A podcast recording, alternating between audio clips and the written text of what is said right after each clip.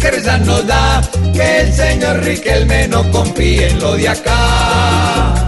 El topollillo sabe que Juan Fernando es nuestro tintín, porque donde se enfrenta nuestro Quintero lo coge y tin. Juanfer con un zurdazo convierte un roble en acerrín, para que venga este a degradar al de Medellín.